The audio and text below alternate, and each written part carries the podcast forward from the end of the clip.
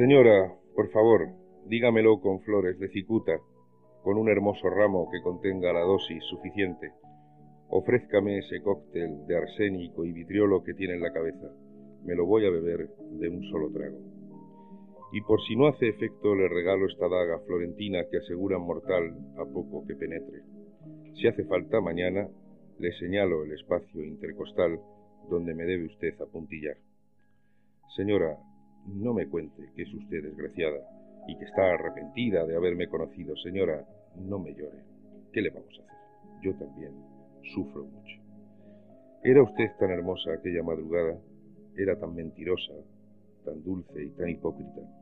La culpa es de la luna, seguramente de la luna, y también del champán que hace que las mentiras nos parezcan axiomas, bellas declaraciones. Usted y yo, señora, mordimos el anzuelo. Yo pensé que pescaba una bella aventura, un atajo de carne a la felicidad, y en cuanto a usted, señora, estaba convencida que llegaba a una meta metiéndome en su cesta, aceptando ese beso que nos soldó al destino. ¿Y para qué los años de odiarnos en silencio? ¿Para qué las batallas perdidas de antemano? Las horas de curarnos los mordiscos inútiles que nada conseguían, ni siquiera acabar con uno de nosotros. Perdimos el verano y la alegría, el moho más oscuro nos comió el corazón, y aunque en la calle el sol derrochaba su luz, dentro siempre era tarde, siempre estaba lloviendo. Lloviendo, pero no abrimos el paraguas, no quisimos mojarnos ni huir, no quisimos rechazar esa cita de la sopa caliente a las diez de la noche, no supimos huir del ojo hipnótico de la televisión. Inventamos una nueva tortura, una checa modelo familiar que empezaba los viernes por la noche y tenía servicio permanente todo el fin de semana. Cultivamos el odio, la frialdad, la lejanía, como quien cría champiñones. Aquello era un error, una basura de colores que el corte inglés nos facturaba cada 40 días. Señora, dígamelo con soga o con veneno. Yo estoy dispuesto a comprenderlo todo e incluso reconozco su vocación de momia. Me dicen que el cianuro huele a almendras amargas y es un olor hermoso para que sea el último que huela uno en la vida.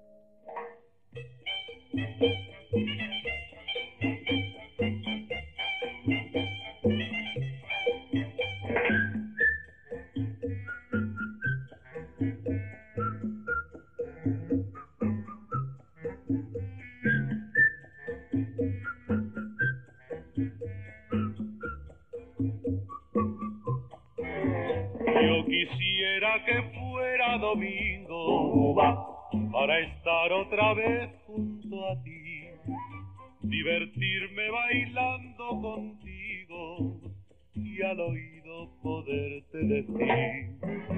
Papá, quiere a mamá, mamá, quiere a papá. Y yo te quiero a ti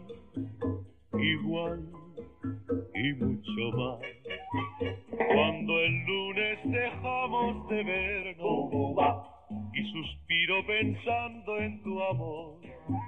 Yo te llamo enseguida que puedo, porque quiero que escuches mi voz. Papá quiere a mamá, mamá quiere a papá. Y yo te quiero a ti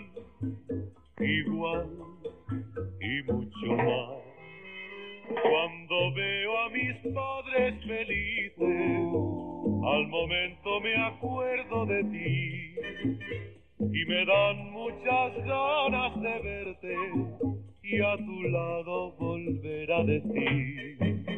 Papá, quería mamá, mamá, quería papá. Y yo te quiero a ti igual y mucho más.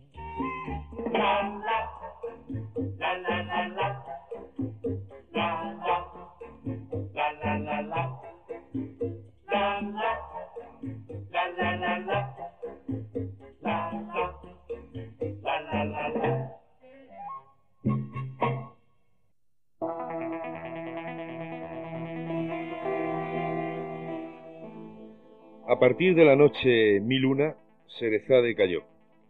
La historia nunca escrita susurra que esa noche numerada mil dos, la mollar odalisca se presentó en palacio cuando en el gran reloj daban las diez en punto. Llevaba Serezade su cuento preparado, pero no le dio tiempo a contarlo al sultán. Se ignora a ciencia cierta qué ocurrió realmente tras las puertas doradas de la estancia prohibida del visir, pero, según Hablillas, la noche se empleó en otros menesteres, donde los cuentos eran innecesarios. Un eunuco de Libia recogió al día siguiente las notas de esa historia, que ya nunca fue escrita, de la noche 1002, que se plagó de besos, pero no de leyendas. Así me lo contaron, y os lo cuento. Estaba triste el gran sultán, el enviado, el elegido de Mahoma. No encontraba en el agua de sus fuentes la sonrisa perdida, no hallaba paz con sus bufones, con la lujuria de sus odaliscas. Harum el Kedif no disfrutaba de los dulces de miel ni del mechui perfecto que elaboraban sus cocinas, las más limpias y grandes de todo el sultanato. No era feliz viendo a sus tigres del desierto, acariciando sus perlas azuladas o adivinando el nombre de cualquiera de sus mil cuatrocientas favoritas por un método braille de escabroso relato en este sitio. Una noche, al pincharse en el dedo con la espina de una rosa negra conseguida por mil secretas artes, descubrió que le faltaba amor. No era el amor de sus cuarenta esposas, ni el amor de su pueblo, ni el amor a la vida, lo que Harun el Kedif no encontraba en su alma. Era el amor de otros hombres cercanos, lo que su corazón necesitaba. No sabía por qué no le quería. Mandó emisarios en la noche que trajesen de vuelta a aquellos tres que se decían amigos del visir, que llevaban la llave de la puerta de jaspe, y al tenerlos enfrente les preguntó siniestro si eran amigos suyos. Contestaron que sí, sin ningún titubeo. ¿Qué harías tú por mí? preguntó a uno de ellos, para saber qué es cierto lo que dices. Me dejaría ahorcar con las cuerdas más finas de esa cítara que toca aquel esclavo. Sea, dijo Harum, y un verdugo cumplió la propuesta al momento. ¿Y tú por mí qué harías? le preguntó al segundo. Darte mi corazón, mi hacienda, cuanto me demandaras. Así se hará, le dijo, y ordenó repartir su hacienda entre sus súbditos, sus caballos y esposas, sus tiendas y camellos, mientras que al mismo tiempo se comía su corazón sangrante. El último de ellos, también el más querido, respondió a la pregunta de igual forma. Yo no quiero morir, amo la vida, yo haré por ti simplemente quererte del mismo modo en que tú me quieras. Y aquel fue salvo y cubierto de honores.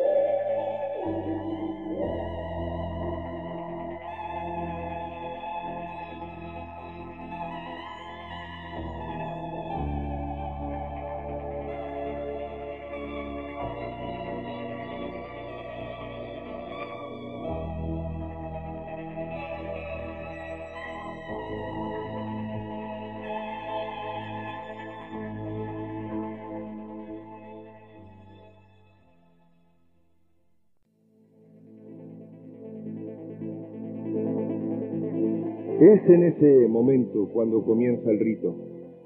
El sol da media vuelta a la clavija y medio mundo se colorea de rojo puticlub.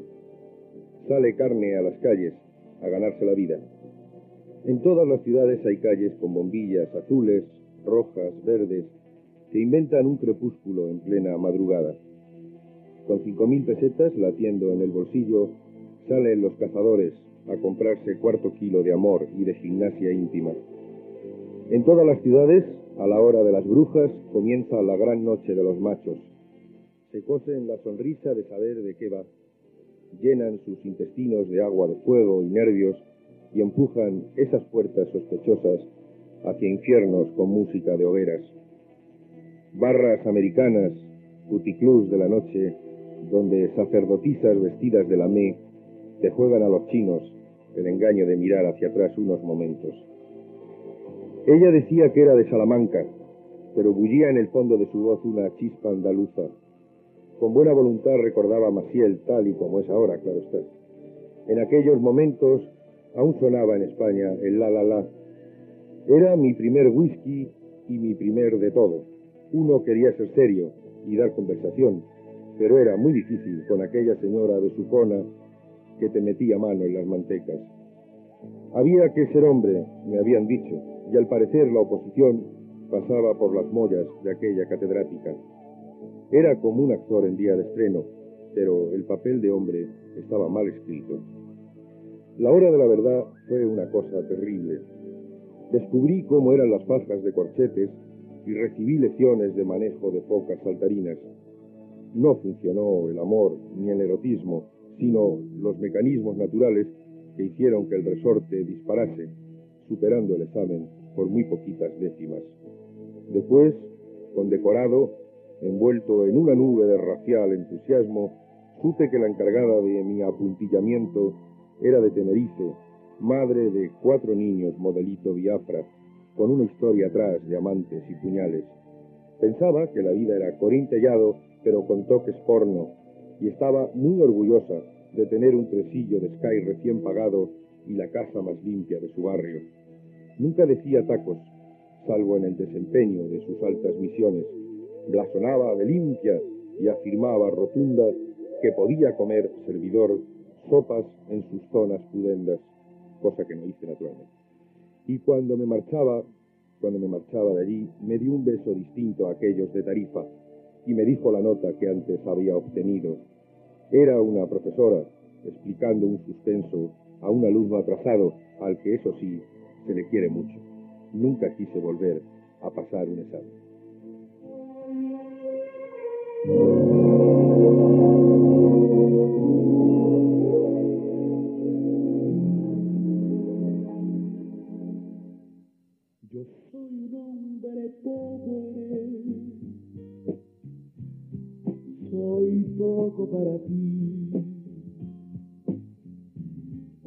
Te quiero tanto y tanto, mi amor es tan sincero. Y tú, soñando como sueñas, con lujos y riqueza, y ni te fijas en mí.